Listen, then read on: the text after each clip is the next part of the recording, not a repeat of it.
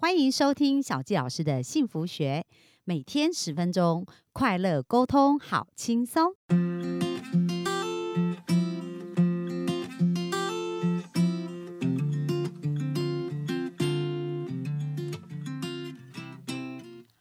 欢迎收听小纪老师的幸福学。那今天非常开心，我们又在线上跟大家见面喽。啊，今天我们要继续来聊一聊，就是我们昨天讲到的，要引导别人而不要指导别人嘛。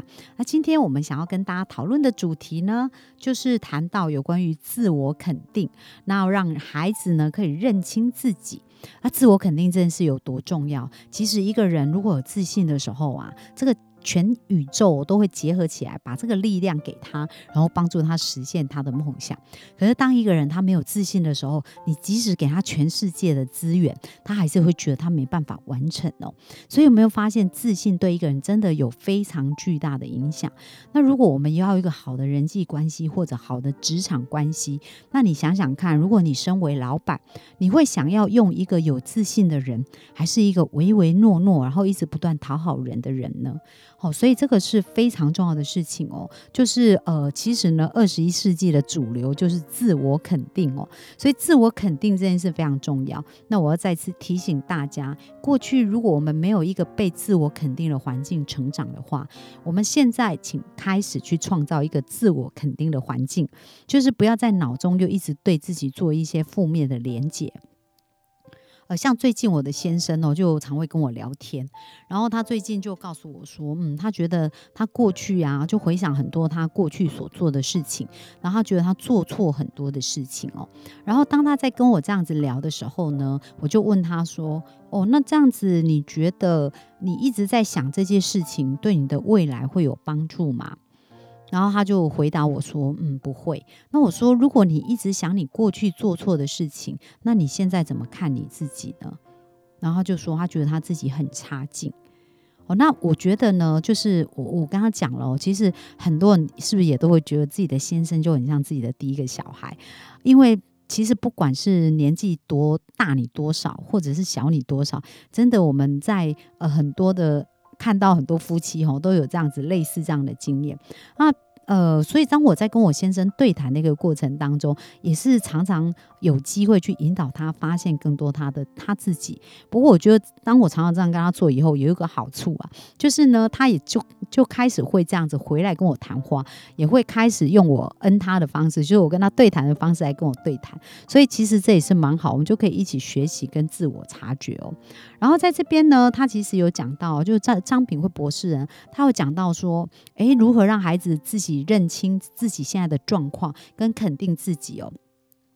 那有一次呢，就是那时候，当他三个小孩刚从各个地方接回来，因为我们讲到他是一个继母嘛，就是他跟他先结婚的时候，因为孩子的妈妈。生病过世了，所以这些孩子是分散在不同的地方。然后接回来以后呢，就是这一年多的时间，其实孩子并没有受到很好的对待嘛。所以当他把孩子接回来，妈妈这个妈妈就问了一个问题啦，然后就问他说：“你们觉得你们很可怜吗？”这三个小孩眼睛就眼眶就红了，然后就点点头。然后接下来呢，妈妈就问说：“为什么你们很可怜呢？”然后他们就讲到说，哦，因为他们当时很想妈妈，又不能看到爸爸，然后那些亲戚对他可能怎样怎样，然后或者是有一些状况，他们就开始描述了嘛。然后后来这个妈妈问他说：“那你们觉得爸爸可怜吗？”然后他们就想说，爸爸也很可怜，因为妈妈过世了，妈妈死掉了，然后爸爸也很想孩子，也不能见面。然后接下来呢，这个张炳辉博士就问他们说：“那你觉得现在我这个妈妈可怜吗？”然后他们也点点头，因为这个妈妈呢，结婚要适应新环境，还有想说怎么教育这三个孩子，然后大家要一起。呃，开始有一个新环境，真的这些都是非常不容易，所以他们大家就抱在一起，然后就哭成了一团了。那为什么这一个妈妈要先开始问这样子的问题呢？因为她想要教这些孩子先认清现状，就是到底现在在哪里，在一个什么样的状态。那其实这是非常重要，因为小纪老师在做咨询的时候呢，第一个问题也是都会先问他，他现在最想要的是什么？因为很多时候，如果我们没有认清我们现在呃的状态，然后我们想要得到的是什么？其实我们要往哪里前进都是不重要的，因为我们根本就不知道自己在哪一个起点上哦。所以这个认清现况是非常重要。然后他讲到说，如果你没有认清现况，就没有未来哦。而且你要珍惜别人，而不是就是只有珍惜自己，就是要互相珍惜是非常重要的哦。那所以当这一个母亲呢，跟这些孩子认清了现状以后，让这个孩子其实就感觉，诶，他们是站在同一个阵线。呃，不是他们只是自己想象自己很可怜，其实爸爸妈妈也有他们的难处，然后他们也有他们的一个挑战。所以当他们开始可以彼此理解的时候，就感觉上是一家人一起在前进。那我觉得这个是在我们在人际关系沟通上也是非常重要。像我记得，呃，我以前。呃，在演讲的时候，其实我是还蛮怕上台的。呃，当然啊，人都会紧张嘛。那我记得有一次我上台的时候，哇，我真的紧张到，呃，在我国中。参加演讲比赛的时候，完全忘稿，然后上去就脑子一片一片空白。所以后来我就告诉我自己啊，我真的希望有一天我上台演讲的时候，我都知道我在说什么，然后我要变得很清楚这样子。但这是经过一个练习的一个过程嘛。那在这个练习的过程当中呢，当然也是有恐惧啊，又有害怕。可是有一次上台的时候呢。我就很诚实的面对我那种恐惧的感觉，然后我就告诉我自己说：啊，你现在真的很恐惧，我完全可以理解。不过没有关系，我们只要呃把我们准备好的部分呃详实的讲出来就好。反正这就是一个练习的机会，它也不是一个一定要很完美的的部分。那当我承认自己的现况，然后承认自己不是那么完美。哎，真的好神奇耶！我反而松了一口气耶。所以在那个演讲的过程当中，就变得非常的轻松跟顺利。那也因为这样子啊，后来我就不会再害怕上台演讲了。所以呃，我觉得很重要的事情哦，就是说在我们的人生当中啊，我们在很多的时候时候，我们要真心的面对自己，不要去假装自己是什么样。因为当我们越假装的时候，其实我们会越越。耗能量哦，而且越不容易，而且很怕被别人看穿嘛。因为最近我在做很多感情的咨询啊，然后他们就常常讲说，呃，在跟别人、跟对方互动，比如说有心仪的男生，他就觉得非常的不自在，然后很不能做自己。我说，诶，为什么你不能做自己？他说，因为我怕被他看穿我是一个什么样的人。那大家有没有觉得很矛盾啊？那我就问他说，那你希望他喜欢的是你假装出来的样子，还是你真实的样子呢？然后就说真实的样子，有没有发现矛盾来了？那这样为什么你要假装呢？然后他自己就觉得很好笑，然后说：“哎，也是哎。”所以很多时候我们在潜意识里面写了某一些程式，那为什么我们会觉得要表现完美？很多时候都是因为我们的父母对我们的要求，或者在做一些比较上，让我们觉得我们应该要这样。好，所以很重要，很重要，请请好好的做自己，好好的爱自己，然后好好的认清自己。那不管现在是什么状况，就好像呃张品慧博士跟这三个孩子从一个很可怜的起点开始也没关系啊。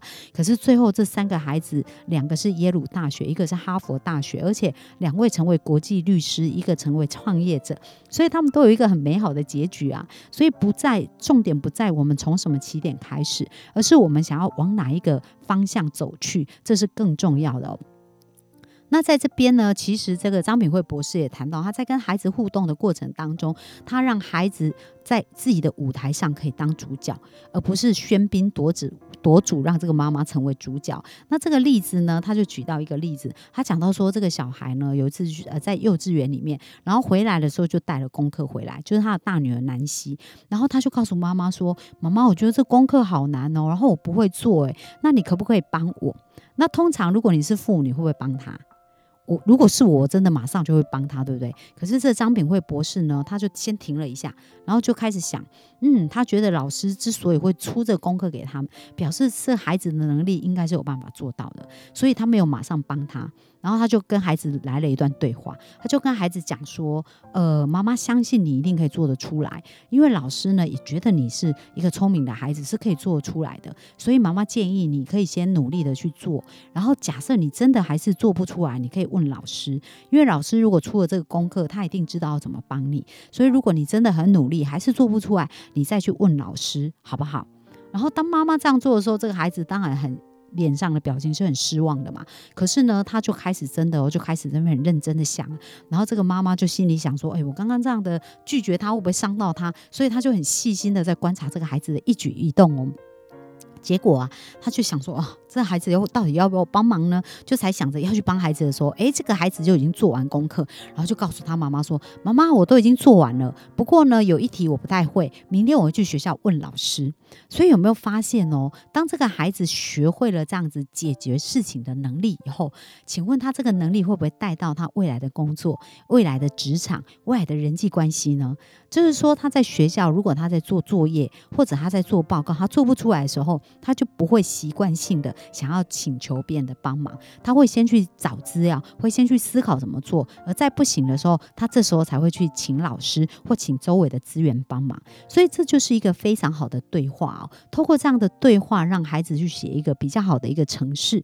然后这边呢，也是有一个有一次，就是他的儿子叫 Peter，那 Peter 也是他写作业写不出来的时候，就告诉他妈妈说：“不管我怎么努力，我也做不出来，而且我永远都没办法写出我的想法。”所以这个孩子其实是非非常沮丧的哦。那其实这时候妈妈在旁边帮他写程式就非常重要了，因为如果没有这个孩子，可能真的写了一个这样的程式，未来在他生命当中，只要遇到困难跟挫折，他就会放弃。可是这时候妈妈呢，就对他写了一个新程式。妈妈透过对话，然后妈妈就跟他讲说：“呃，我觉得哦，一次成功固然很好，可是你看看，有很多事情是一次就能成功的吗？你有没有看过有一些事情是要反复练习才会成功的啊？”然后孩子就想一想说：“有啊。”然后妈妈就说：“那你可以举个例子吗？”嗯，他就想说：“哎有啊，小朋友学走路啊，对呀。”那妈妈就跟他讲说：“那小朋友会不会因为一次走路没有，然后你就叫他不要走路了呢？”他说不会呀，所以其实孩子也是从一次一次的练习当中变得越来越好啊。